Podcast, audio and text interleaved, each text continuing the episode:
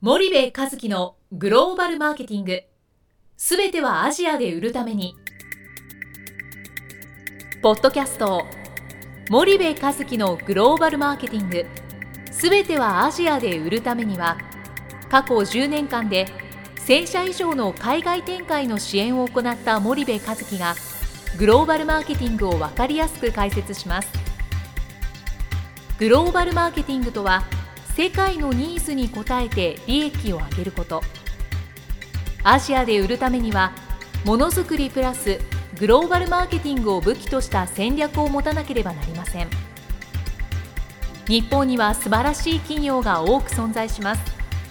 その企業とともにアジア市場を目指したい。再びジャパンアズナンバーワンと呼ばれる時代を作りたい。森部和樹はそんな思いを持ちながらこの番組を皆様にお届けいたします。こんにちは、ナビゲーターの東太郎です。こんにちは、森部和樹です。じゃあ森部さん、あの引き続きヨーロッパから、ヨーロッパじゃない、ニューヨークからなんですけれども、あのまあ、前前回、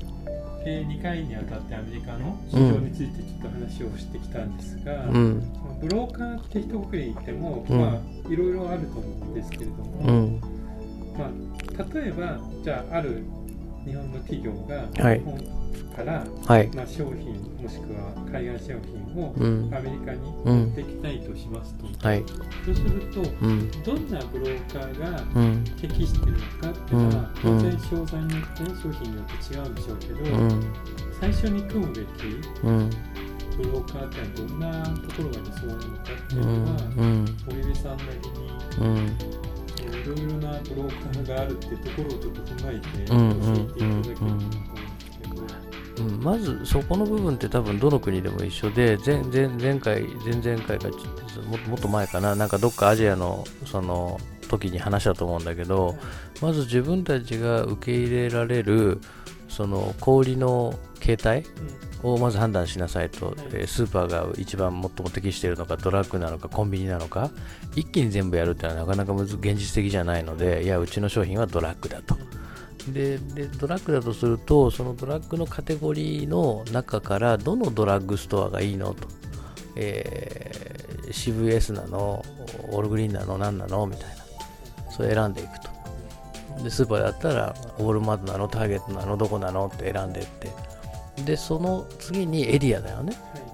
うん、ニューヨークから攻めるんですか？それともロス・サンフランから攻めるんですか？いやいやえーもっと田舎の方から攻めましょうなのか。まああのそれを判断していくと。で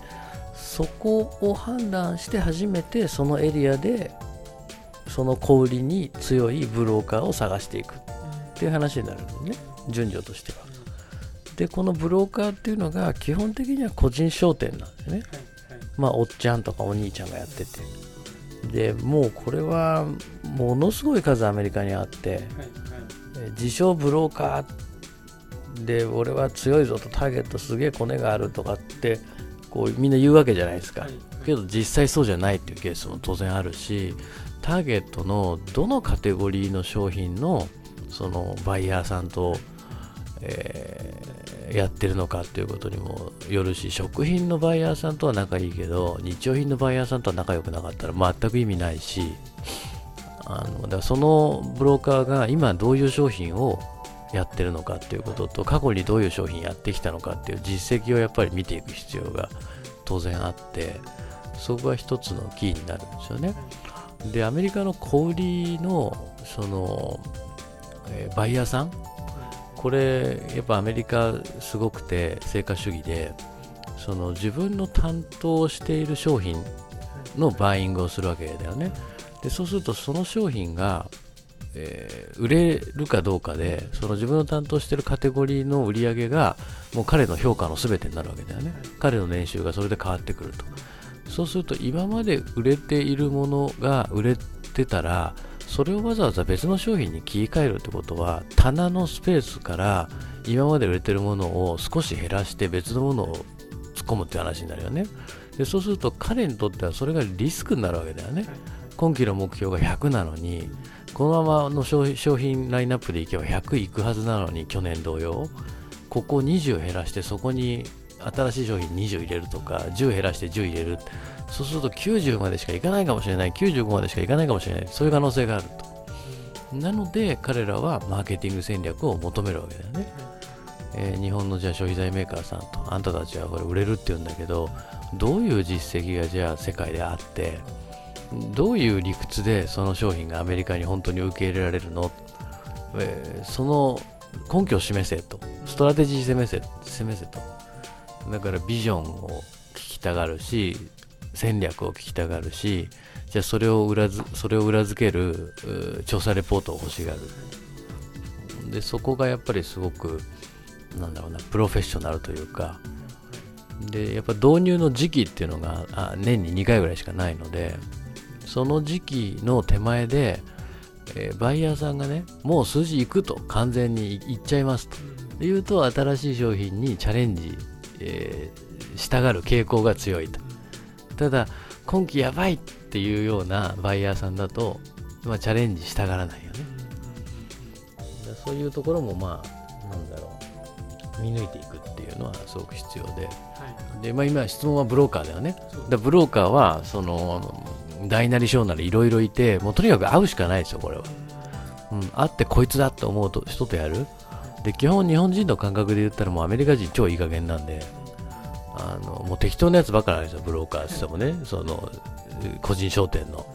俺に任しとけみたいな。で後出しじゃんけんみたいなこと後でいっぱい言ってくるわけなんで。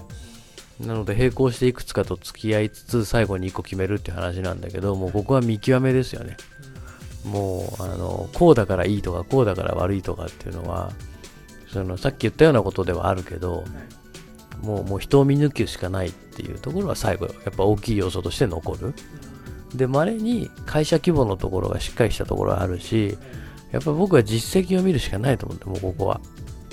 うん、っていうのとあとまあアメリカ人はっきり言うよね。何でもね。これはアメリカ向きじゃないとかアメリカで受けられないとかこうしろああしろみたいな。でそれ1から10まで全部聞いてたら拉致開かないこともあるし、えーその中の3割はやっぱりしっかり聞かなきゃいけないところもあるし、うん、であと早い。うん。もうパンパンパンパンいかないといけないからはい。持ち帰って部長に相談しますとかもうそういう話じゃないよね。もうある程度こっちでストラテジー固めてバンバンバンバンこっちから指していかないとあのもう後手後手になっちゃう。っていうのは一つあるかな、うん、でアジア人とかだとななんだろうな。あの言ってもやっぱ日本日本人って得じゃない？日本ってね。対アジアに対しては。言ってる意味わかるでしょ？その、うん、やっぱ上位にいるんだよねきっとね。なんだけどアメリカっていうのはやっぱさらにその上位にいる市場ででそこにいる白人連中とやり合うっていうのはまあそういう要素は多く含んでいるというのはやっぱ一つありますよね。じゃあ森田さん今日は時間が来たのでここまでにしたいと思います。はい。ありがとうございました。はいありがとうございました。本日のポッドキャストはいかがでしたか？番組では森部和樹への質問をお待ちしております。ご質問は podcast アットマーク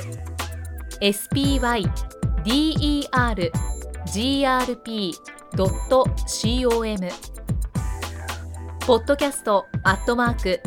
スパイダー grp.com までお申し込みください。たくさんのご質問をお待ちしております。それではまた次回お目にかかりましょう。